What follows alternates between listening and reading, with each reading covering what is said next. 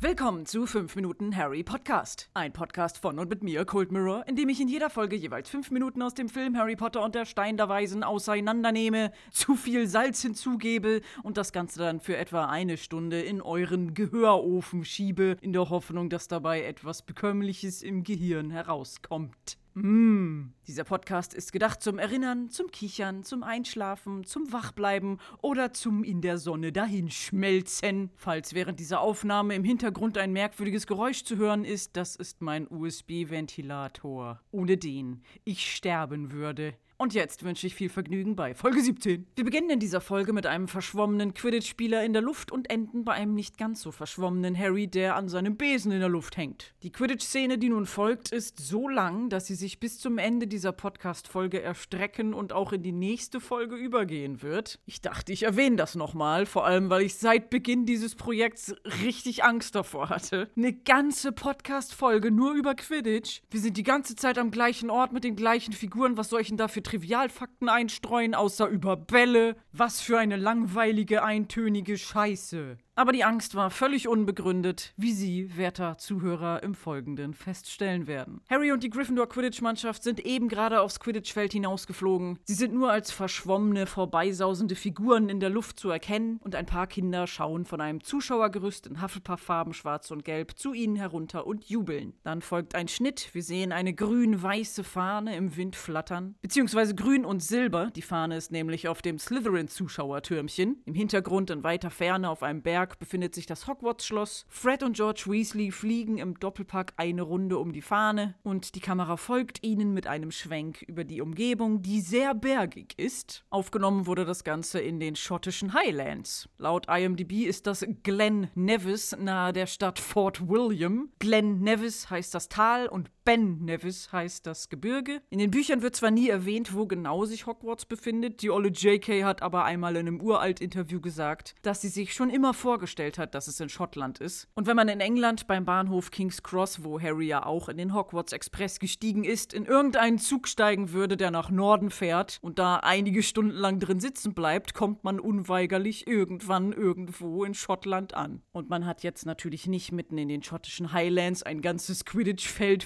Filmset aufgebaut, sondern da ist eine Filmcrew oder vielleicht einfach nur ein Fotograf hingegangen und hat ein paar hochauflösende Bildaufnahmen gemacht, damit man das dann später als Hintergrund für diese Szenerie, die am Computer generiert wurde, verwenden konnte. Diese kleine Filmcrew, die zu solchen Aufnahmen geschickt wird, wird auch Second Unit genannt also die zweite Einheit. Klingt ein bisschen militärisch, bedeutet aber einfach nur, dass es zusätzlich zu der Hauptfilmcrew, die sich um die super wichtigen Aufnahmen für die Story mit super famous Schauspielern kümmert, noch eine zweite, meistens kleinere Filmcrew gibt, die dann für die Aufnahmen von zusätzlichen, nicht ganz so emotionalen Filmmaterial verantwortlich ist, damit die Hauptcrew entlastet ist und sich nicht mit so Lappalien wie Außenaufnahme von einem Berg beschäftigen muss, die aber trotzdem für das Gesamtbild des Films wichtig ist ist. Man sieht das Hogwarts-Schloss im Kameraschwenk, die malerische Berglandschaft, dann eine riesige Grasfläche, die Mr. Filch bestimmt alleine mähen muss mit dem Handrasenmäher ohne Antrieb. Und dann sehen wir zum ersten Mal in voller Pracht das ganze Quidditch-Feld. Es hat eine ovale Form mit noch viel grünerem Gras im Innenbereich als draußen auf der Rasenfläche. Rund um das Spielfeld gibt es die Zuschauerränge, von denen die ganzen Schüler zugucken. dazu gibt es dann noch 16 Zuschauertürme, die bunt behangen sind mit den jeweiligen Hausfarben. Von Hogwarts. Da sitzen zumindest hier im Film die Lehrer und sonstige Erwachsene drauf. Im Buch wird es zwar nicht erwähnt, aber ich denke, manchmal kommen auch die Eltern von den Kindern zu Besuch, zum Beispiel Lucius Malfoy. Der sitzt im Film Harry Potter und die Kammer des Schreckens neben seinem allerbesten Lieblingskumpel Snape auf einem dieser Zuschauertürme und sieht dabei zu, wie sein Sohn Draco sich beim Quidditch die Eier bricht. Die Anordnung der Hausfarben an diesen Zuschauerbühnen ist nicht ganz einheitlich und es gibt eine interessante Abweichung. Die Reihenfolge auf einer der längeren, dem Zuschauer zugewandten Seite ist wie folgt: Slytherin, Ravenclaw, Hufflepuff, Gryffindor, dann Slytherin, Ravenclaw, Hufflepuff, Gryffindor und man denkt, es geht so weiter, aber dann kommt Ravenclaw, Slytherin, Gryffindor Gryffindor, schwarz-weiß und nochmal schwarz-weiß, Slytherin, Gryffindor, Hufflepuff. Es sind also für jedes Haus drei Zuschauertürme und dann eben diese beiden neutral gehaltenen schwarz-weißen, die so ziemlich in der Mitte der länglichen Seite des Feldes nebeneinander sind. Es gibt kein schwarz-weißes Haus. Was hat es damit auf sich? Und ich glaube, dass genau da die Hogwarts-Lehrer sitzen, um ihre Unbefangenheit auszudrücken. Kein Haus soll von irgendwem bevorzugt werden. Quidditch ist nicht nur dazu da, um körperliche Fitness auszubilden, sondern auch um den Kindern Zusammenhalt, Koordination und Teamfähigkeit beizubringen. Und keinesfalls um Konkurrenzkämpfe oder Rivalendenken aufgrund von strikt voneinander getrennten Häusern, die ständig durch Vorurteile und Punktekampf gegeneinander aufgewiegelt werden, zu unterstützen. Das Quidditch-Feld ist auch eine ganze Strecke entfernt von Hogwarts, fällt mir gerade auf. Bei der Trainingsstunde mit Oliver Wood hat er ja irgendwas über Bälle erklärt und dann so die Richtung des Quidditch-Felds gezeigt. Und es sah so aus, als wäre es um die Ecke. Man sieht noch die Hogwarts-Mauer in der Nähe. Aber jetzt ist das Feld augenscheinlich einige Kilometer von Hogwarts entfernt und auch auf einer völlig anderen Ebene. Ich wiederhole nochmal, es ist eine malerische Berglandschaft. Hogwarts befindet sich auf einem dieser Berge,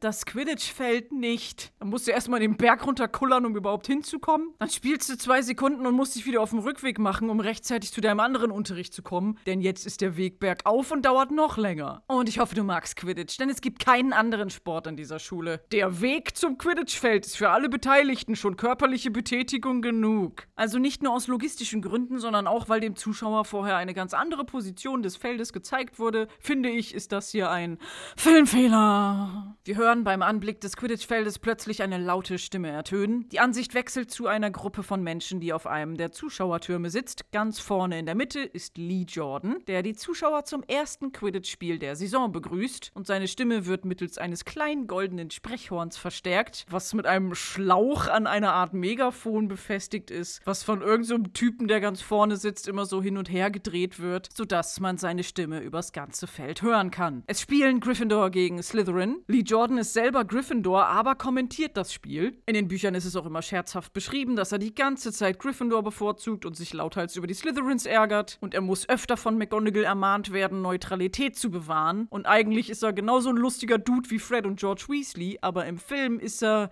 einfach nur da, kommentiert dabei aber ziemlich wenig und auch nicht lustig. Ich dachte beim Gucken früher immer, dass Lee, weil er so ein kleiner Junge ist, auch zu Harrys Klasse gehört, aber er ist eigentlich im Jahrgang von Fred und George und die sind ja schon ein paar Jahre älter und auch schon etwas länger in der Schule. Aber es liegt, glaube ich, daran, dass Lee das einzige Kind auf diesem Zuschauerturm ist. Es sind noch 14 Erwachsene bei ihm, davon zwei uns Bekannte. Direkt neben ihm Professor McGonagall und ganz oben in der Mitte sitzt Dumbledore, mal wieder fast am Einschlafen und im Gegensatz zu allen anderen sitzt er nicht auf so einer scheiß Holzbank, sondern auf einem richtigen Stuhl mit Rücken und Armlehne. Vor ihm sitzt niemand. Ja, hallo, was, wenn er seine Füße mal lang machen möchte, ihr Plebs? Die anderen Menschen, die da sitzen, haben nicht wirklich Namen. Es sind aber auf jeden Fall Lehrer von Hogwarts, denn ein paar von ihnen haben wir schon früher im Film gesehen. Bei der Szene mit dem sprechenden Hut in der großen Halle, da saßen einige von ihnen auch mit am Lehrertisch. Laut dem Harry Potter Wiki sind das zum Beispiel Professor Aurora Sinistra, die Lehrerin für Astronomie, und auch die Lehrerin für Arithmantik, Professor Septima Vector. Und das war's auch schon. Der Rest sind Unidentified Wizards oder Uncredited Actors, wo keiner weiß, welche Figur das ist oder wie die Schauspieler heißen. Ganz in der Ecke sitzt noch ein weißhaariger Opa, der auch bei der sprechenden Hutszene in der Ecke neben Hagrid gesessen hat. Und hier auf der Zuschauerbühne hat er einen fancy Schlangenkopf-Gehstock dabei. Und heilige Heuschrecke, da ist Lucius Malfoys Gehstöckchen nix dagegen. Denn diese Schlange von dem Opa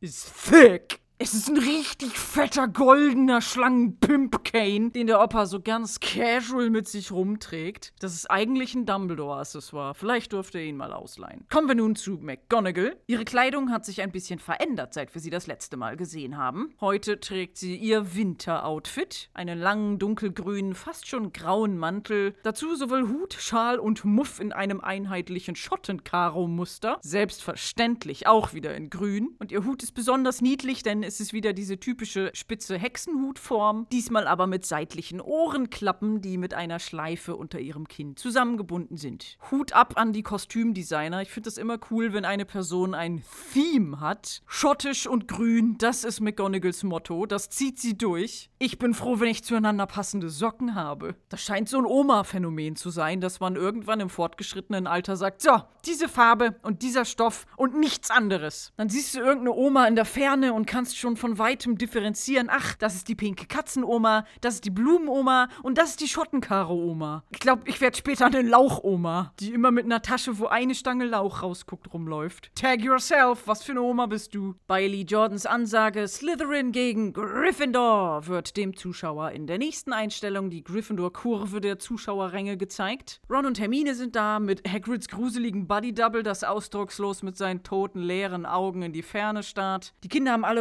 rot-gelbe Schals und Fahnen und fangen an zu jubeln. Hagrid denkt sich, scheiß drauf, ich bin kein Lehrer, ich habe keine Verantwortung und muss hier gar nichts neutral machen. Ich stelle mich zu den Gryffindor-Kids und zeige allen, dass ich die besser finde. Dann folgt ein Schnitt auf die Slytherin-Kurve. Auch hier haben die Kinder alle Schals und Fahnen in grün und silber. Es sind übrigens sehr hochwertige Fahnen, nicht aus Plastik und Papier, sondern aus Holz und Stoff. Alle tragen graue Handschuhe. Es ist zwar ein strahlend sonniger Tag, aber es ist schon November und ganz schön kalt draußen. Draco Malfoy ist in der Mitte mit seinen Kumpels Crab und Goyle am Applaudieren und guckt direkt in die Kamera. Hinter ihm sind zwei Jungs, die sich gegenseitig mit weit geöffnetem Mund anschreien. Einer davon guckt auch in die Kamera. Über Draco ist ein Mädchen mit Zahnspange und auch sie guckt in die Kamera. Ach, ich liebe sowas. Dann sehen wir noch diverse Close-ups von Kindern, die haut rein! rufen. Und bei einem weiteren Schwenk über das Quidditch-Feld kommt Harry ins Bild geflogen, der eine Runde mit seinem Besen dreht, während alle Zuschauer mit Fangesängen für Gryffindor beginnen. Die Slytherin-Spieler fliegen mit einem Fuff-Geräusch ganz nah an uns vorbei und treten dem Filmbetrachter beinahe in die Fresse. Harry kommt auch angeflogen, aber bremst ganz wackelig ab, denn immerhin ist das sein erstes richtiges Quidditch-Spiel. Wir schauen mit ihm zusammen runter auf den Boden. Das Quidditch-Feld ist gekennzeichnet durch weiße Linien mit einem Kreis in der Mitte für die Ballfreigabe, wo schon die wunderschöne Kiste, die wir bei Harrys Quidditch-Training mit Oliver Wood sehen durften, mit den Quidditch-Bällen drin vor sich hinrumpelt. In jeder Mannschaft gibt es sieben Spieler und alle versammeln sich in einem Kreis um die Kiste. Madame Hooch, die Besenverkehrsunterrichtsfachangestellte sowie Schiedsrichterin für dieses Spiel, betritt die Szene. Sie hat ein ziemlich cooles Schiedsrichter-Outfit an. Es ist ein Hexenumhang, aber in schwarz-weiß gestreift und hat irgendwie Tim Burton-Style. Und dazu trägt sie eine gelbe Schutzbrille auf dem Kopf, farblich passend zu ihren tränenunterlaufenden gelben Zombie-Augen. Äh, ich meine, zu ihren goldenen, glänzenden Falkenaugen. Und sie ermahnt alle, sie will ein faires, schönes Quidditch. Dabei schwenkt die Kamera nochmal über alle Spieler und endet bei den Slytherins, die sich skeptisch angucken, so als wenn das Wort fair bis eben nicht in ihrem Wortschatz war. Die auf dem Boden rumpelnde Kiste wird fachmännisch von Madame Hooch in die Seite getreten, springt daraufhin auf und zwei Bälle kommen rausgeschossen.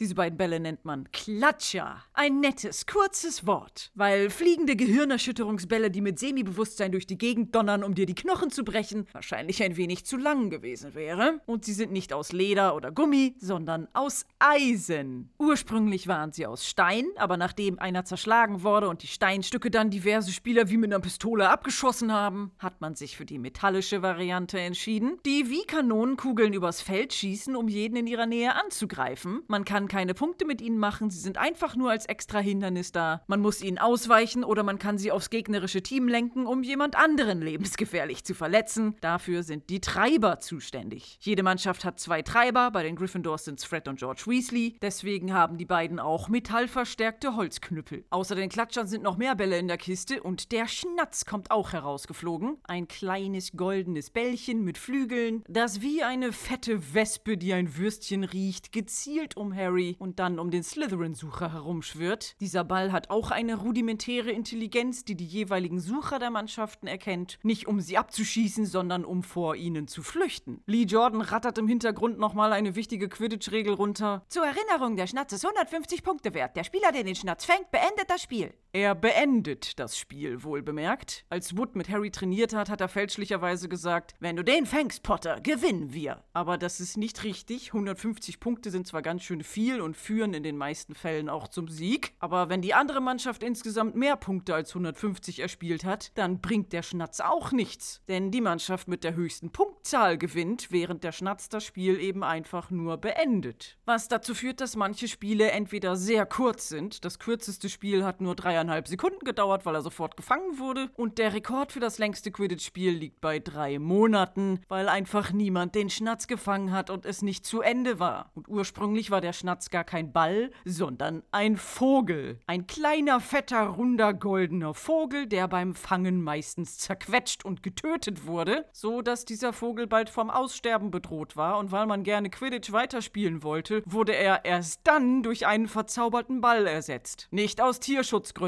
sondern aus Angst, den Sport zu verlieren. Aber woher weiß ich das alles? Das kam doch gar nicht in den Filmen oder Büchern vor. Nun, ich habe Harry Potter Begleitwerk vorliegen. Neben den Harry Potter Romanen hat J.K. Rowling zugunsten der Hilfsorganisation Comic Relief nämlich zwei Mini-Büchlein geschrieben. Einmal Fantastische Tierwesen und wo sie zu finden sind. Da gibt's ja auch eine Filmreihe von, habt ihr vielleicht mitbekommen. Dieses winzige kleine Gag-Büchlein mit weniger als 100 Seiten war das Ausgangsmaterial dafür. Da musste man dann auf die Schnelle ein bisschen was dazu dichten. Habt ihr vielleicht auch mitbekommen? Und das zweite Mini-Büchlein ist Quidditch im Wandel der Zeiten. Und das habe ich hier. Es ist so aufgebaut wie ein Schulbuch aus der Hogwarts-Bibliothek mit so Namen der Personen, die sich das zuletzt ausgeliehen haben, vorne drin. Es ist geschrieben aus der Perspektive des fiktiven Autors Kenilworthy Wisp mit einem Vorwort von Albus Dumbledore. Und hinten bei dem Strichcode mit der ISBN-Nummer ist der Preis des Buches auch nochmal in Knuts und Sickeln angegeben. Ist schon süß gemacht und aus diesem Büchlein werde ich noch einige Fakten beisteuern, die die Vorgänge im Film erläutern kann. Madame Hooch beugt sich jetzt über die Kiste, um den letzten Ball rauszunehmen, den sogenannten Quaffel. Dieser Ball muss durch die Torringe geworfen werden von den Jägern. Jede Mannschaft hat drei Jäger, bei den Gryffindors sind es drei Mädels, Angelina Johnson, Alicia Spinach und Katie Bell. Und der Hüter muss den Ball vom Tor abwehren, das ist bei Gryffindor Oliver Wood. Und im Gegensatz zu allen anderen Bällen fliegt der Quaffel nicht von allein, sondern er muss geworfen und herumgetragen werden. Und wenn man ihn durchs Tor wirft, gibt es 10 Punkte. Es ist ein rötlicher Ball, hier im Film ist er nicht vollkommen rund, sondern hat einige Dellen, um das Greifen und Festhalten mit einem Arm zu erleichtern, denn der andere Arm muss ja zum Besenlenken benutzt werden. Moderne Quaffel sind rund, weil sie einen eingebauten Greifzauber haben. Hogwarts ist also noch nicht ganz auf das modernste Equipment umgestiegen. Ey, wenn die alten Sachen nicht kaputt sind, dann werden die gefälligst weiter benutzt. Geld wächst nicht auf Bäumen.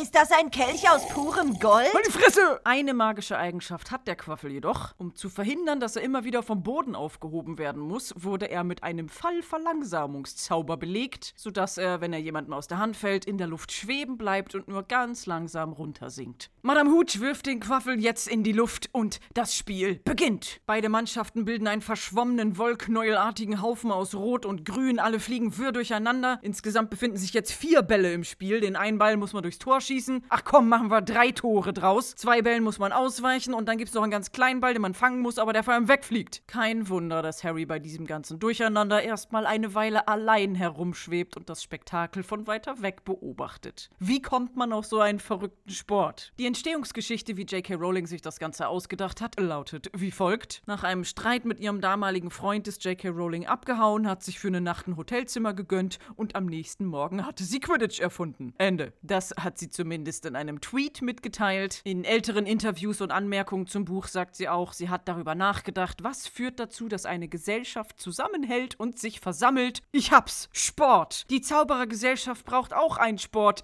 Den erfinde ich jetzt. Ich als Autorin. Und sie fand die Idee witzig, was wäre, wenn es in einem Spiel mehrere Bälle gäbe und es richtig brutal wäre. Und Basketball fand sie als Sport am wenigsten scheiße, deswegen sollte beim Quidditch der Ball auch erst in Körbe geworfen werden. Dann sind es aber doch Ringe geworden. Sie hat die Idee aber wieder in Quidditch im Wandel der Zeiten aufgegriffen. Früher in der Zaubererwelt gab es noch Körbe, die an Stäben hingen, aber es konnte sich niemand auf eine einheitliche Korbgröße einigen. Daher wurde das Ganze durch genormte Ringe ersetzt. Sie hat sich ein ganzes Notiz Notizbuch vollgekritzelt mit Regeln und Diagrammen und lustigen Namen für die Bälle. Und das Wort Quidditch hat gar keine Bedeutung. Die Wahrheit ist, sie wollte irgendein Wort, was mit dem Buchstaben Q anfängt. Einfach so aus einer Laune heraus. Dann hat sie fünf Seiten mit irgendwelchen Wörtern, die mit Q anfangen, geschrieben und das Wort Quidditch ist dann irgendwie hängen geblieben. Das war die Entstehungsgeschichte zu Quidditch. Jetzt geht es weiter mit dem Film. Das Knäuel aus Spielern löst sich auf. Wir sehen, dass Gryffindor im Ballbesitz ist. Diverse Slytherins versuchen, den Quaffel zu kriegen und rempeln die Gryffindor-Jägerin an. Eigentlich ein Foul. Man darf nur nach dem Quaffel greifen, aber nicht nach Körperteilen des anderen Spielers. Man Man darf auch nicht mit der Intention zu kollidieren auf andere zufliegen, sowie exzessiv seine Ellenbogen gegen andere benutzen. Aber Schiedsrichterin Madame Hooch hat sich gerade einen Kaffee geholt oder so, sie pfeift nichts ab. Die Spieler krachen beinahe in die Bühne mit Zuschauern rein und können gerade noch so ausweichen. Es gibt auch eine Quidditch-Regel, die sagt, dass man Klatscher nicht mit Absicht auf das Publikum lenken darf, um das gegnerische Team vom Torschuss abzuhalten, weil dann das Spiel unterbrochen werden muss, um den Zuschauern zu Hilfe zu eilen. Was ja heißt, dass es keinen von vornherein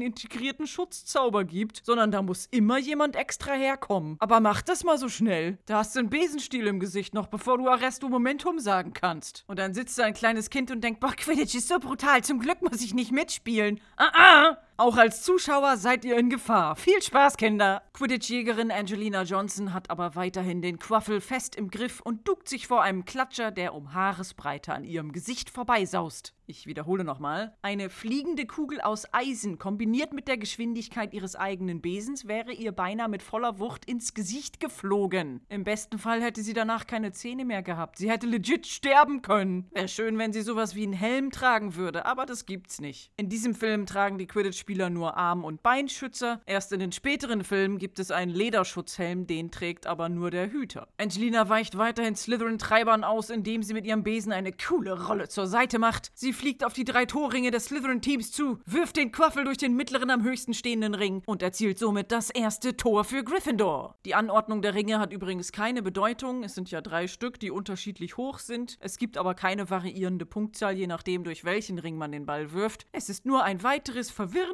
Spielelement. Die Bälle haben ja alle ganz lustige Namen, die Torringe haben aber auch eine besondere Bezeichnung, die nie erwähnt wird, weder in den Büchern noch in den Filmen. Es gibt aber eine Quidditch-Erklärzeichnung von J.K. Rowling, die 2016 auf Pottermore veröffentlicht wurde, wo sie die einzelnen Spieler und Ballarten gemalt hat, mit der jeweiligen Bezeichnung dafür daneben. Da haben wir einmal den Quaffel, der auch auf Deutsch Quaffel heißt, den Keeper, Hüter, der versucht, den Quaffel vom Tor abzuwehren, den Chaser, Jäger, der die Bälle ins Tor wirft, dann der Beater, also die Treiber, die die Klatscher wegschlagen, die auf Englisch Bludger heißen, und zu guter Letzt der Seeker, der Sucher, der den Golden Snitch, den goldenen Schnatz, fangen muss. Und ganz klein, kaum zu lesen, ist an dem Quidditch-Ring auch ein Wort hingekritzelt, nämlich Quilloosed, Quilloised, Qui Quillpost, Quidpost.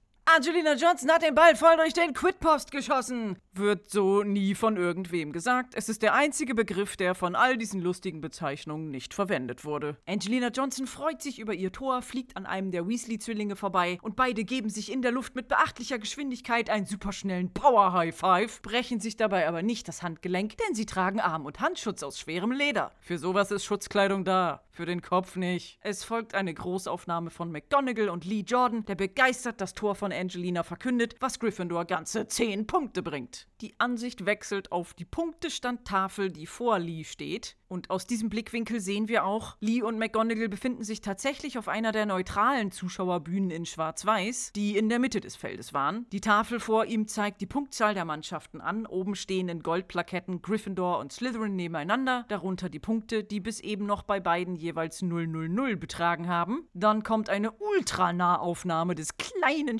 Schalters, den Lee mit seinem Handschuhfinger betätigt. Die Schalter sehen schon ziemlich mitgenommen und dreckig aus, haben schon ein paar Kerben drin und sind ein wenig mit Vogelscheiße bekleckst. Dann folgt die Nahaufnahme des Gryffindor-Punktestands, der von 000 auf 010 springt, also 10 Punkte. Hey, wieso gibt's überhaupt eine Option für weniger als 10 Punkte? Jedes Tor gibt 10 Punkte und der Schnatz gibt 150. Gibt's noch eine andere Möglichkeit, Punkte zu machen? Gibt es vielleicht Punkteabzug für Fouls? Wo ist eigentlich Madame Hooch? Wie zieht man Punkte ab mit dem Gerät? Was, wenn man aus Versehen einen falschen Schalter drückt? Gibt es eine Rückgängig-Taste? Muss Madame Hooch das dann zurückhexen? Warum ist Madame Hooch weg? Warum gibt es überhaupt diese Tafel? Hat jeder so eine Tafel? Warum gibt es keine große Anzeigetafel, damit alle Zuschauer den Punktestand sehen? Sollen sich das alle selber ausrechnen? Was, wenn man auf Klo muss? Muss man den ganzen Weg nach Hogwarts zurückgehen, wenn man auf Klo Darf muss? man dahin fliegen? Ist Madame Hooch dahin geflogen? Ist sie deswegen weg? Wo ist Madame Hooch? Leider habe ich auf all diese Fragen keine Antwort gefunden. Harry wedelt fröhlich mit den Armen und fällt dann vor Schreck beinahe vom Besen, weil ein Klatsch an ihm vorbeisaust und ihm fast seine Wedelarme gebrochen hätte. Kurzer Schnitt zu Hagrid, der die Gryffindors bejubelt. Er trägt heute einen dicken Fellmantel mit Fellhandschuhen, die sich in der Farbe und der Haarigkeit kaum von seinem Bart unterscheiden. Dazu hat er ein Fernglas in der Hand, weil die Spieler ja manchmal wirklich hochfliegen und es gibt nur ein paar Plätze auf den Zuschauertürmen. Der Rest muss unten sitzen und aus irgendeinem Grund sind die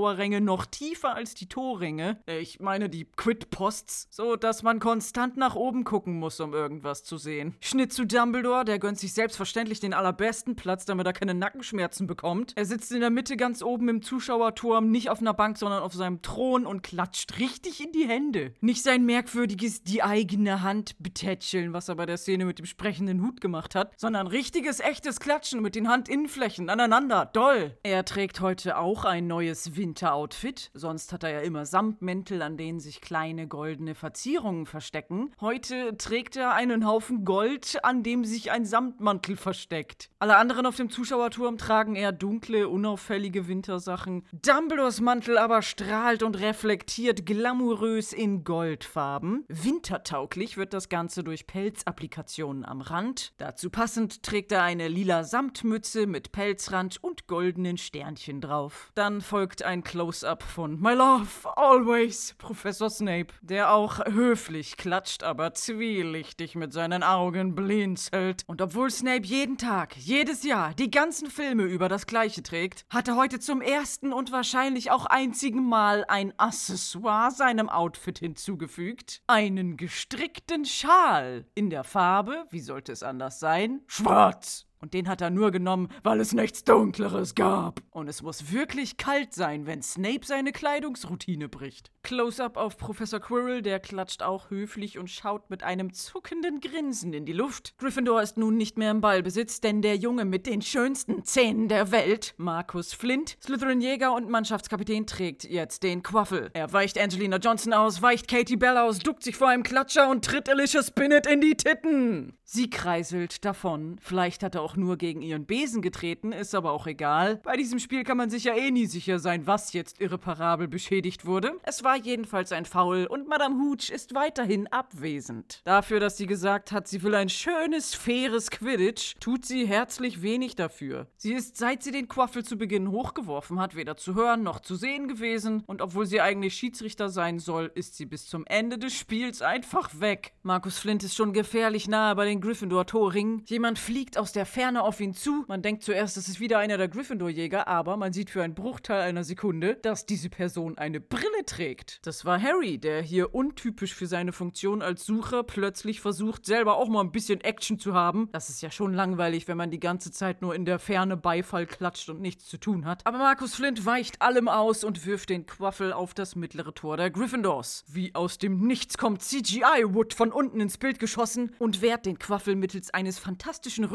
Rückwärts-Salto-Arsch-Manöver mit dem buschigen Hinterteil seines Besens ab. Der Ball geht wieder in Gryffindor-Besitz und Flint fletscht wütend sein britisches Gebiss. Wood hebt die Augenbrauen und grinst schnippisch zurück. Und mich hat interessiert, wer ist überhaupt dieser Schauspieler, der Markus Flint spielt und hat der wirklich so fiese Zähne? Das gucke ich mal eben nach. Und ihr ahnt nicht, was dieses mal eben nachgucken ausgelöst hat. Fangen wir an bei den Zähnen. Flint wird im Buch immer beschrieben als bulliger Typ, der ein bisschen so aussieht, als hätte er Trollblut in sich. Als bullig würde ich ihn im Film jetzt nicht bezeichnen, aber die schiefen, hervorstehenden, etwas zu großen Zähne erschaffen schon irgendwie ein trollartiges Aussehen. Sie sind aber künstlich, das war ein Gebiss. Das wäre ja auch gemein gewesen, wenn man extra ein Kind castet wegen seiner Hässlichkeit. Ja, hallo? Hi, hier ist die Castingagentur für den neuen Harry Potter Film. Du wurdest gewählt. Oh mein Gott, ich bin Harry Potter. Nein, du bist ein richtig hässlicher Bastard. Du passt perfekt auf die Rolle des Markus Flint. Oh, ist es wegen meinen Zähnen? Ja, ja, genau, die sind fast schon trollähnlich. Eine unmenschliche Hässlichkeit, sowas haben wir noch nicht gesehen. Oh, okay. Herzlichen Glückwunsch, wir sehen uns am Set. Fun Fact: Von allen Kindern im Film wurde ein Zahnabdruck gemacht. Jeder, der schon mal eine Zahnspange gekriegt hat, weiß, wie eklig das ist. Da wird dir der Mund mit irgendeiner ekligen Ekelpaste gefüllt, die dann minutenlang an deine Zähne gedrückt wird, bis sie sich erhärtet hat. Und mit diesem Abdruck kann dann ein Modell der Zähne erstellt werden, beziehungsweise neue Elemente hinzugefügt werden, wie Zahnspangen oder eben Fake-Zähne vom Make-up-Department. Aber das wurde nicht nur gemacht, weil manche Darsteller lustige Gebisse tragen mussten, sondern auch, weil die meisten Darsteller kleine Kinder sind. Die waren ja alle so um die zehn Jahre alt, sie hatten teilweise noch Milchzähne. Und um zu verhindern, dass die Kinder von heute auf morgen plötzlich eine Zahnlücke beim Dreh hatten, wurden vorsorglich Abdrücke gemacht, damit man schnell den fehlenden Kinderzahn ersetzen konnte. Im Abspann des Films steht, dass Markus Flint von jemandem namens Will Theakston gespielt wurde. Und die Person, die für diesen Teil des Abspanns zuständig war, wollte wohl schnell Feierabend machen, da ist ein kleines Durcheinander passiert. Will Theakston hat eigentlich den Slytherin-Sucher gespielt, der heißt Terence Hicks. Bei Terence Hicks steht im Abspann, dass er von Scott Fern gespielt wurde. Scott Fern hat aber eigentlich einen der Slytherin-Jäger gespielt, der heißt Adrian Pusey. Aber bei Adrian Pusey steht im Abspann, dass er von jemandem namens David Holmes gespielt wurde. Wer ist das nur wieder? Seine Rolle ist in diesem Abspann gar nicht erwähnt, aber in Harry Potter und die Kammer des Schreckens spielt er den Slithbeater Number One. Hat er wohl auch in diesem ersten Film gespielt, aber er war vor allem Daniel Radcliffe's Stunt-Double. Und das ist leider nicht so gut ausgegangen, denn er hat sich bei den Dreharbeiten zum Film Harry Potter und die Heiligtümer des Todes die Wirbelsäule gebrochen und ist seitdem von der Brust abwärts gelähmt. Es ist also alles durcheinander und der Schauspieler, der Markus Flint wirklich gespielt hat, ist überhaupt nicht dabei.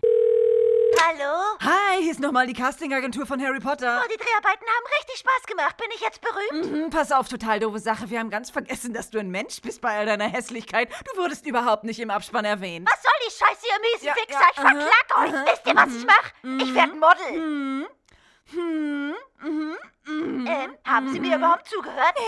Dein Vertrag geht noch bis zum nächsten Film. Wir sehen uns am Set. Verdammte Scheiße! Im zweiten Film Harry Potter und die Kammer des Schreckens hat er wieder die Rolle des Flint übernommen und da wurde sein Name dann endlich auch im Abspann erwähnt. Aber leider falsch geschrieben. Jamie Yeats heißt der gute Mann und nach seinem Auftritt in Harry Potter hat er nichts weiter an schauspielerischen Sachen gemacht, ist Model geworden und nach Südafrika gezogen. Ich kann's ihm nicht verübeln. Zurück zum Film. Wir sehen diverse Quidditch-Spieler beider Mannschaften in Vogelperspektive, so als wären wir selbst auf einem fliegenden Besen mitten im Geschehen. Die Slytherins versuchen den Quaffel zu bekommen, schaffen das aber nicht, da die Gryffindors im Zickzack um die Zuschauertürme herumfliegen und sich den Ball abwechselnd hin und her werfen, sodass die Slytherins völlig verwirrt sind. Und dieses Herumfliegen ist eigentlich auch ein Foul. Es gibt zwar keine Begrenzung dafür, wie hoch ein Spieler fliegen darf, jedoch sollte er das Spielfeld nicht verlassen. Das Spielfeld ist gekennzeichnet durch weiße Linien, die hier bei der Verwirrungstaktik um die Türme definitiv überflogen wurden. Und bei so einem Foul muss der Quaffel eigentlich an das gegnerische Team übergeben werden. Madame Hooch ist aber weiterhin nirgendwo zu sehen und darum geht es einfach weiter. Es folgt eine schöne Collage aus Realaufnahme der Schauspielerin von Katie Bell in Kombination mit computergenerierten Slytherin-Spielern, die nach ihr greifen. Und dann kommt ein ganz toller Trick. Die echte Schauspielerin wird für ein besonderes Flugmanöver durch eine CGI-Figur ersetzt. Und zwar ohne, dass es dem Zuschauer wirklich auffällt. Wie haben sie das gemacht? Anstatt irgendwie zu versuchen, die Realaufnahme in CGI übermorphen zu lassen, hat man einfach im Vordergrund eine Person vorbeifliegen lassen. Sie ist ganz nah und bildfüllend, so dass eine Sekunde lang die reale Schauspielerin verdeckt wird und im nächsten Moment ist sie ausgetauscht durch ein CGI-Figürchen. Und das Ganze passiert so schnell und flüssig, dass man manchmal wirklich vergisst, wie viel hier eigentlich computergeneriert ist. Und ich erinnere mich da an den animierten Neville, der auf seinem verrückt gewordenen Besen durch die Gegend gewirbelt wurde. Bei dem ist mir das mehr aufgefallen und sah deshalb deutlich schlechter aus. Aber jahrelang ist mir nicht negativ aufgefallen, dass hier die meiste Zeit beim Quidditch-Spiel auch alle CGI sind, was hauptsächlich daran liegt, dass die Realaufnahmen immer wieder eingefügt wurden und so die Illusion entsteht, es wäre alles real. Der Quaffel wird von Katie Bell weg von den Slytherin-Ringen geworfen. Eine weitere Verwirrungstaktik, denn Angelina Johnson kommt aus der entgegengesetzten Richtung mit Höchstgeschwindigkeit angeflogen, schnappt sich den Quaffel und ballert ihn, noch bevor die Slytherins überhaupt dran denken können, ihn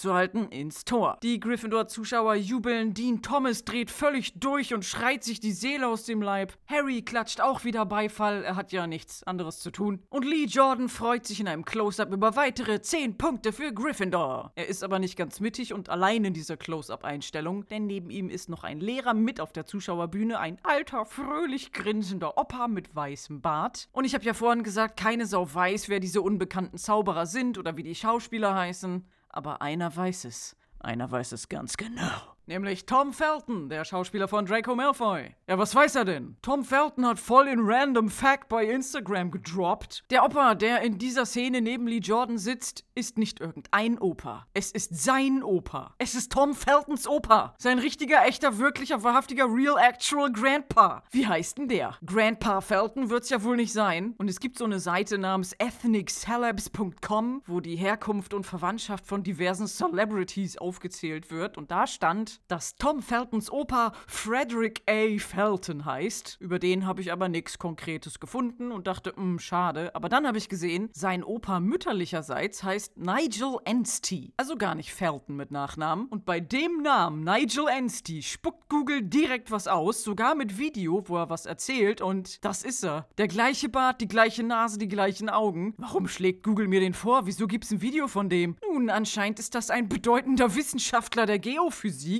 Der hat irgendwie super wichtige seismologische Forschung gemacht, die auch heute maßgebend sind für weitere Forschungen. Spielte einfach irgend so ein Rando-Lehrer ohne Namen im Hintergrund. Ja, ich bin Seismologe, aber ich höre mal eben auf mit meiner wichtigen Forschung und mach bei dem Film von meinem Enkel mit. Das fand ich cool. Gryffindor hat weitere 10 Punkte bekommen und wir sehen noch einmal die goldene Tafel mit dem Punktestand, der auf 20 springt. Es wird das jubelnde Gryffindor-Publikum gezeigt. Der kleine Seamus fletscht die Zähne und schüttelt Neville vor Freude durch. Dann werden die traurigen Slytherins gezeigt, die lustlos ihre Fähnchen sinken lassen. Und mittendrin steht Mr. Filch und er ist auch total enttäuscht. Wieso ist er bei denen? Dass Hagrid bei den Gryffindors steht, ist nicht so merkwürdig, weil der Zuschauer ja weiß, er versteht sich gut mit Harry. Aber mit wem versteht sich Mr. Filch? Hat er vielleicht auch einen Kuchen für Draco zum Geburtstag gebacken? Sind sie zusammen in der Winkelgasse shoppen gewesen? Und Mr. Filch ist ein Squib, also ein von Zauberern geborener unmagischer Mensch. Ist ein bisschen untypisch, dass er bei dem Haus steht, dessen Gründer Salazar Slytherin dafür bekannt ist, nur Reinblüter zu bevorzugen und der garantiert auch Leute, die nicht magisch sind, verabscheut hat. Vielleicht hat ihm Snape zehn Sickel in die Hand gedrückt und gesagt, tu mal so, als wird sich für Slytherin freuen, dann musst du den Rasen nicht mähen. Am wahrscheinlichsten ist jedoch, dass irgendwer gedacht hat, der Filch, das ist doch so ein miesepetriger Gruseltyp. Der ist böse. Die Slytherins sind auch alle böse. Natürlich muss der bei denen stehen.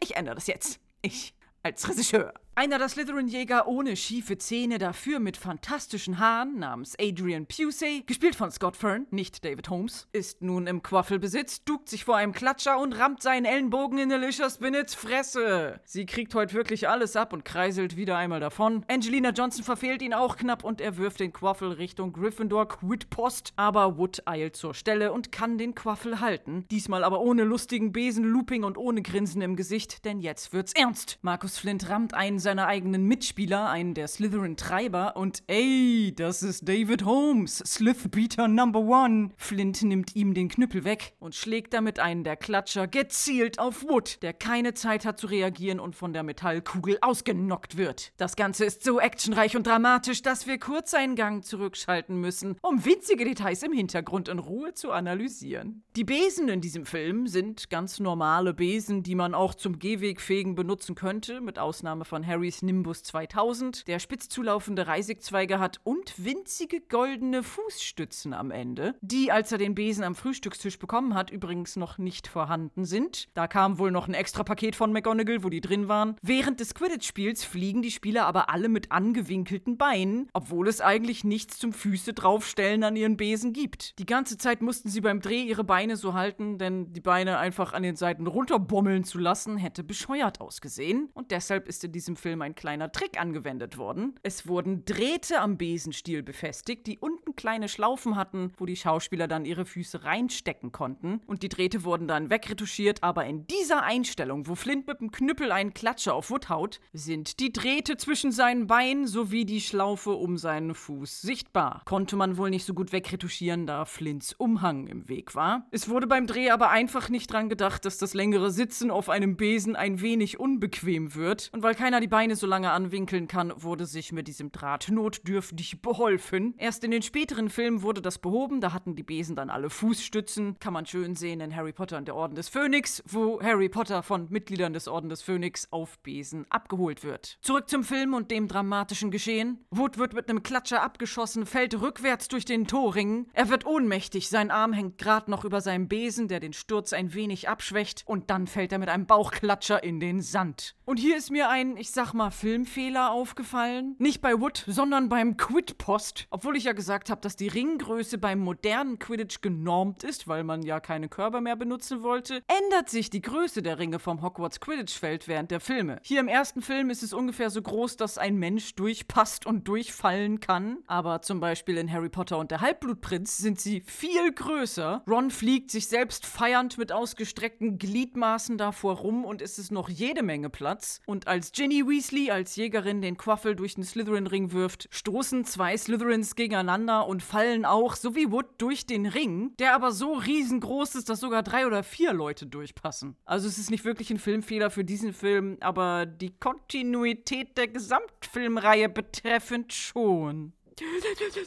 Filmfehler! Tja, Wood ist jetzt tot. Wahrscheinlich hat er was gebrochen oder innere Blutung. Er wurde nicht nur getreten oder in die Fresse geschlagen, sondern liegt offensichtlich bewusstlos am Boden. Das Spiel wird aber nicht abgepfiffen oder pausiert. Es wird einfach weitergemacht und Gryffindor hat für dieses Spiel keinen Hüter mehr. Denn es gibt nicht nur keine Schiedsrichterhandlung von Madame Hooch, sondern auch keine Ersatzspieler. Das ist so ein Quidditch-Ding, wenn ein Spieler ausfällt, dann ist er weg. Die anderen Spieler müssen versuchen, das auszugleichen. Allerdings darf niemand anderes aus außer der Sucher den Schnatz fangen, der das Spiel ja beendet. Das heißt, wenn Flint jetzt Harry abgeschossen hätte, dann dürfte niemand anderes von Gryffindor den Schnatz fangen und Slytherin könnte ewig weiter Punkte machen, bis sie den Schnatz haben. Jetzt ist Harry richtig sauer und fletscht wütend seine kleinen Kindermilchzähne. Flint grinst mit seinen schiefen, großen Trollzähnen zurück, als würde er sagen, du bist als nächster dran. Vom ganzen Quidditch-Feld ertönen Buhrufe der Zuschauer, nur die Slytherin-Fankurve ist belustigt und kichert. Close Close-up von McGonagall. Sie blickt hilfesuchend neben sich zu Lee Jordan, der auch sprachlos ist und gar nichts mehr kommentiert. Als nächstes sehen wir einen der Weasley-Zwillinge, der von Flint und Pusey verfolgt wird. Hier sind übrigens wieder an seinen Füßen die Drahtschlaufen zu erkennen, mit denen das Beine anwinkeln erleichtert wird. Flint stellt sich auf seinen Besen, springt über den Weasley, fängt im Flug den Quaffel, der ihm von Pusey zugeworfen wird, landet wieder auf seinem Besen und wirft lässig mit der Rückhand den Quaffel in den Gryffindor-Ring, der ohne Wood völlig ungeschützt ist. Zehn Punkte für Slytherin. Harry haut wütend auf seinen Besen. Die Slytherins johlen und wedeln mit ihren Fähnchen. Mr. Filch mittendrin ist auch voll happy. Close-up vom Slytherin-Punktestand. Die Anzeige springt von 0 auf 10. Lee Jordan macht sich nicht die Mühe, dafür eine Durchsage zu machen. Und Flint hat schon den nächsten Stunt geplant. Er ruft zu Pusey, du übernimmst die Seite. Und beide rasen davon. Das war jetzt schon wieder viel zu actionreich. Gucken wir uns mal den Hintergrund an. In einem Schwenk zieht ein Gryffindor-Zuschauerturm im Hintergrund Hintergrund unscharf vorbei. Und weil ich mir das Ganze ja immer Frame für Frame angucke, ist mir was aufgefallen. Da der Turm computergeneriert ist, ist auch diese Unschärfe im Kameraschwenk künstlich. Und ich finde, diese Unschärfe sieht billig aus. Fast schon schlampig. Ich hätte fast gedacht, das ist dieses uralt Spraydosen-Farbtool, was es bei Microsoft Paint gibt. So als hätte jemand im Special Effects Department anstatt verwischter Bewegungsunschärfe aus Versehen in seinem Computerprogramm pixelige Diffusion gewählt gewählt und gedacht, es würde niemandem auffallen. Amateure. Wer war das? Na warten Sie ab, jetzt kriege ich dich. Das schreibe ich mir die Adresse auf. Sony Pictures Image Works, Culver City, Kalifornien. Du bist gemeldet. An diesem Film haben sehr viele Special Effects Firmen gearbeitet, aber für die Quidditch-Szenen war Sony Pictures Imageworks verantwortlich. Und da das Besenfliegen im Gegensatz zu allen anderen Sachen im Film was ganz Neues war, mussten völlig neue Produktionswege konzipiert werden. Praktische Effekte sowie digitale Effekte mussten zusammenarbeiten und zuallererst gab es eine Zeichnung von J.K. Rowling, die sie für den Chefdesigner Stuart Craig mal eben in ein paar Minuten hingepfuscht hat. Und das Quidditch-Feld war da einfach nur ein ein ovaler Kreis mit ein paar angedeuteten Quidditch-Ringen. Und dann hat sich jemand, der sich mit Design auskennt, auch mal länger hingesetzt und das weniger hingepfuscht. Und nachdem das Design feststand, wurde das Quidditch-Feld erstmal in klein aus Pappe gebaut. Und der Gedanke war, Hogwarts ist ein altehrwürdiges Schloss mit Mittelalter viel. Da muss dann das Quidditch-Feld auch in diese Zeit passen. Also hat man sich entschieden, das ein bisschen so zu gestalten wie einen mittelalterlichen Turnierplatz, wo damals die Kämpfer mit Lanzen aufeinander zugeritten sind, um die adeligen neugierigen Schlossbewohner zu belustigen, die wiederum auf dekorierten Türmen saßen, um zuzuschauen. Im Film sind diese Türme letzten Endes dazu da, dem Filmbetrachter ein Gefühl von Höhe und Geschwindigkeit zu vermitteln, weil es ein optischer Anhaltspunkt ist. Wenn nur eine Wiese im Hintergrund wäre, dann wirkt das Fliegen nicht so schnell, wie wenn man beispielsweise einen in der Bewegung vorbeirauschenden Turm im Hintergrund sieht, von dem man weiß, dass er hoch ist und so entsteht der Eindruck, man, der fliegt ja richtig schnell und weit oben. Das Pappmodell wurde dann digital umgesetzt und es wurden ganz grob animierte, klotzartige 3D-Figuren auf Besen reingesetzt, damit sich die Filmemacher überhaupt eine Vorstellung davon machen konnten, wie man das Ganze filmisch umsetzen kann. Aus welchem Blickwinkel sieht was gut aus, welche Bewegung könnten die Figuren machen, wo fliegen sie hin und so weiter. Und diese schlampige Animation haben sich dann wiederum die praktischen Effektleute angeguckt, um das Ganze vor Greenscreen mit den echten Schauspielern umzusetzen und es musste sich eine Art Choreografie überlegt werden, die dann von den Schauspielern nachgespielt wurde. Sie mussten auf Besen sitzen, die mittels eines Roboterarms ganz genau gesteuert wurden, der auch recht hoch oben war, weil man sie ja teilweise von unten gefilmt hat. Und man kann natürlich nicht ein kleines Kind auf den Besen setzen, der an einem Roboterarm festgeschraubt ist und das Kind dann durch den Raum wirbeln wie beim Bullenreiten. Stattdessen hat man diese Bewegung mittels Kamera und Windmaschine künstlich erzeugt. Da wurden dann die Haare verwirbelt und die Kamera rast an dem Kind vorbei, sodass die Illusion entsteht, das Kind rast an uns vorbei. In Wahrheit sitzt das Kind ganz ruhig da und kriegt vom Director Anweisungen wie Jetzt halte ich am Besen fest und lehne dich nach vorne, als hättest du richtig Speed und die Windmaschine. Jetzt duck dich, da kommt ein Klatscher.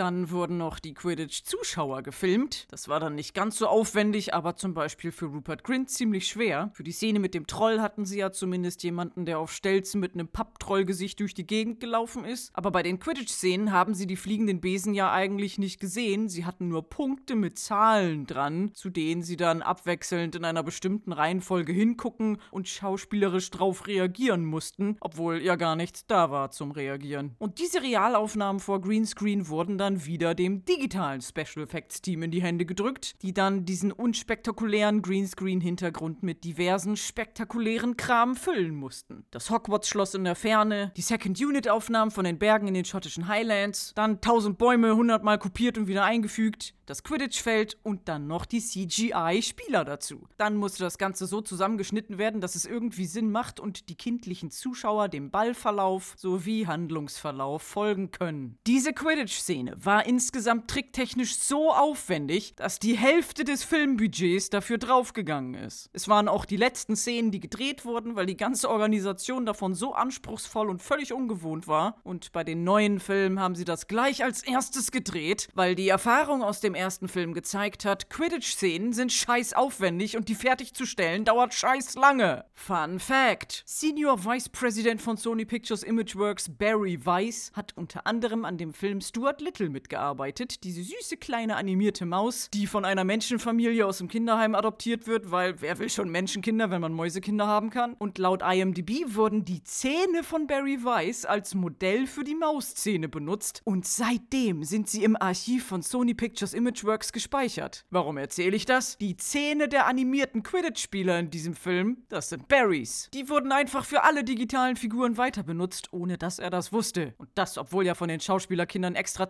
Zahnabdrücke gemacht wurden. Apropos Zähne, kommen wir zurück zu Markus Flint. Der fliegt mit Pusey zusammen hinter Angelina Johnson her, die den Quaffel trägt. Sie wird von beiden Seiten von ihnen angeflogen und eingequetscht. Dadurch lenken sie ihren Besen in eine andere Richtung. Angelina versucht die Kontrolle mit beiden Händen am Besenstiel wiederzubekommen, aber dabei wird ihr der Quaffel von Pusey abgenommen. Und in dem Moment, als die beiden wieder von ihr ablassen, ist es zu spät. Sie hat zu viel Geschwindigkeit drauf, kann nicht mehr zur Seite lenken und brettert volles Met in den Gryffindor-Zuschauerturm. Sie purzelt hinter dem bunten Stoff herunter, schlägt mehrmals ans Holzgerüst, landet unten auf dem Boden und bewegt sich nicht mehr. Tja, noch ein potenzieller Todesfall. Gryffindor hat jetzt schon zwei Spieler weniger. Madame Hoots steht irgendwo in der Würstchenbude und kriegt nichts mit. Und die Slytherins können weiter ihr Foulspiel treiben. Das ganze Publikum boot, Lee Jordan, McGonagall, die Leute auf dem Zuschauerturm, sogar Dumbledore stehen auf und schauen entsetzt zu Angelina runter. Pusey hat jetzt den Quaffel, weicht ein paar Spielern und Klatschern aus und weil ja sowieso niemand im Tor steht, kann er noch einen Trick machen. Er wirft den Ball in die Luft und schießt ihn mit dem buschigen Ende seines Besens durch den Ring. Die Slytherin-Fankurve und Mr. Filch jubeln, die Gryffindors sind frustriert und die Anzeige mit dem Punktestand springt für Slytherin auf 20 Punkte. Jetzt haben sie Gleichstand mit Gryffindor. Wir schauen Harry über die Schulter. Er beobachtet das ganze Spektakel von weit oben und musste bisher nichts weiter machen, außer Beifall klatschen und buhen. Aber dann ist ein flirrendes Geräusch zu hören. Harry reißt die Augen auf, denn vor ihm fliegt der goldene Schnatz. Blitzschnell fliegt er hinterher und als er gerade einem Klatscher ausweicht, reißt sein Besen ihn plötzlich herum, ruckelt hin und her vor und zurück und überschlägt sich ein paar Mal. Das ist so auffällig, dass alle im Publikum es bemerken. Hagrid ruft laut, was ist mit Harrys Besen los? Und Hermine schaut mit dem Fernglas zu ihm auf. Wir nehmen Hermine-Sicht ein, fokussieren erst Harry in der Luft und schauen dann, was sich in seiner Nähe befindet. Der Zuschauerturm mit Snape, der seine Lippen bewegt und merkwürdig vor sich hin murmelt. Das Fernglas hat anscheinend auch ein supergeiles Zoom-Objektiv, denn die Hermine-Ansicht zoomt ganz nah an Snape heran, um auch ganz sicher zu gehen, dass er vor sich hin murmelt. Dann Schnitt zurück auf Hermine mit Fernglas, in dem sich komischerweise immer noch Harry spiegelt und nicht Snape und sie verkündet, es ist Snape! Der scheint den Besen zu verhexen, aber sie hat einen Plan und rennt davon und lässt den verzweifelt schauenden Ron zurück. Harry wirbelt immer noch herum, hängt über Kopf und schaut ängstlich zu Boden, bis ihn der Besen mit einem Ruck nach vorn kippt. Harrys Griff löst sich, sodass er nur noch mit einer Hand am Stiel hängt. Und Danny Radcliffe war ganz stolz, denn dieses mit einem Arm am Besen hängen war einer der wenigen Stunts, die er selber machen durfte. Wie gesagt, die Besen wurden vor Greenscreen mit einem Roboterarm gesteuert und der Boden war zwar mit Matratzen und sowas ausgelegt, aber es waren trotzdem 22 Feet, also ungefähr 7 Meter, die er da hoch oben in der Luft hing. Das ist für so ein Kind schon beängstigend.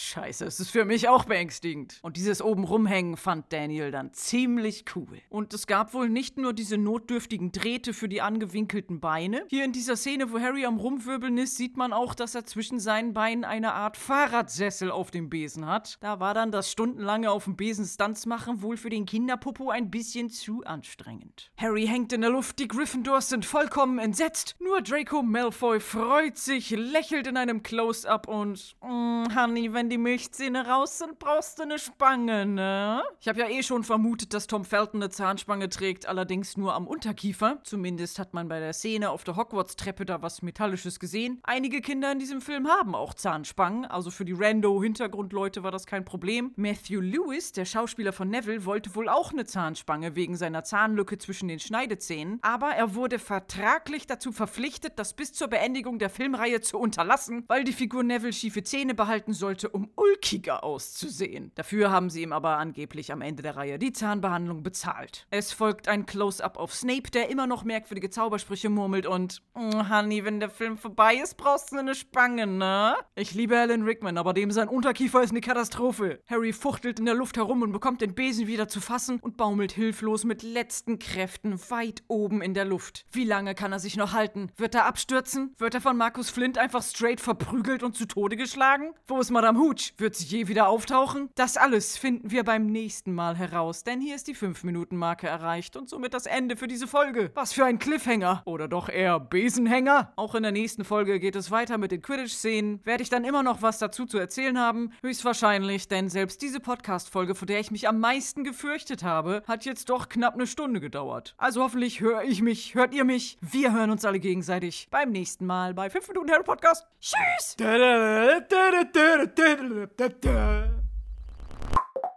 Das war ein Podcast von Funk. Und hier sind ein paar Outtakes. Und sieht dabei zu, wie sein Draco. Sein Draco. Sein Sohn Draco muss da stehen. Sohn. Den der Opa so ganz ca den er so ganz casual. Casual. oh, mein Bauch knurrt. Käse. Hm. Wird dem Zuschauer in der nächsten Einstellung die Gryffindor-Kurve der Zuschauerränge. Ränge. Aber woher weiß ich das alles? Das kam doch gar nicht in den Filmen oder Büchern vor. Nun, ich habe. Ja, ja. Oh, oh. Wollen Sie das Windows 10 Reparaturtool öffnen? Nee. Und den wirft Madame Hooch jetzt in die Luft und das Spiel beginnt. Hit Parade. Oh, es regnet. Es regnet richtig, oh Mann. Das ist sehr gut, aber das versaut mir die Aufnahme. Tja, und die Zähne der animierten. Tja, und die Szene der Ani. Die, die Szene. Die Zähne der animierten Quidditch-Spieler in diesem Film, das sind Berries. Berries. Strawberries. Berries. Kommen wir zurück zu Markus Flint. Der fliegt mit Pusey zusammen. Pusey! Pussy!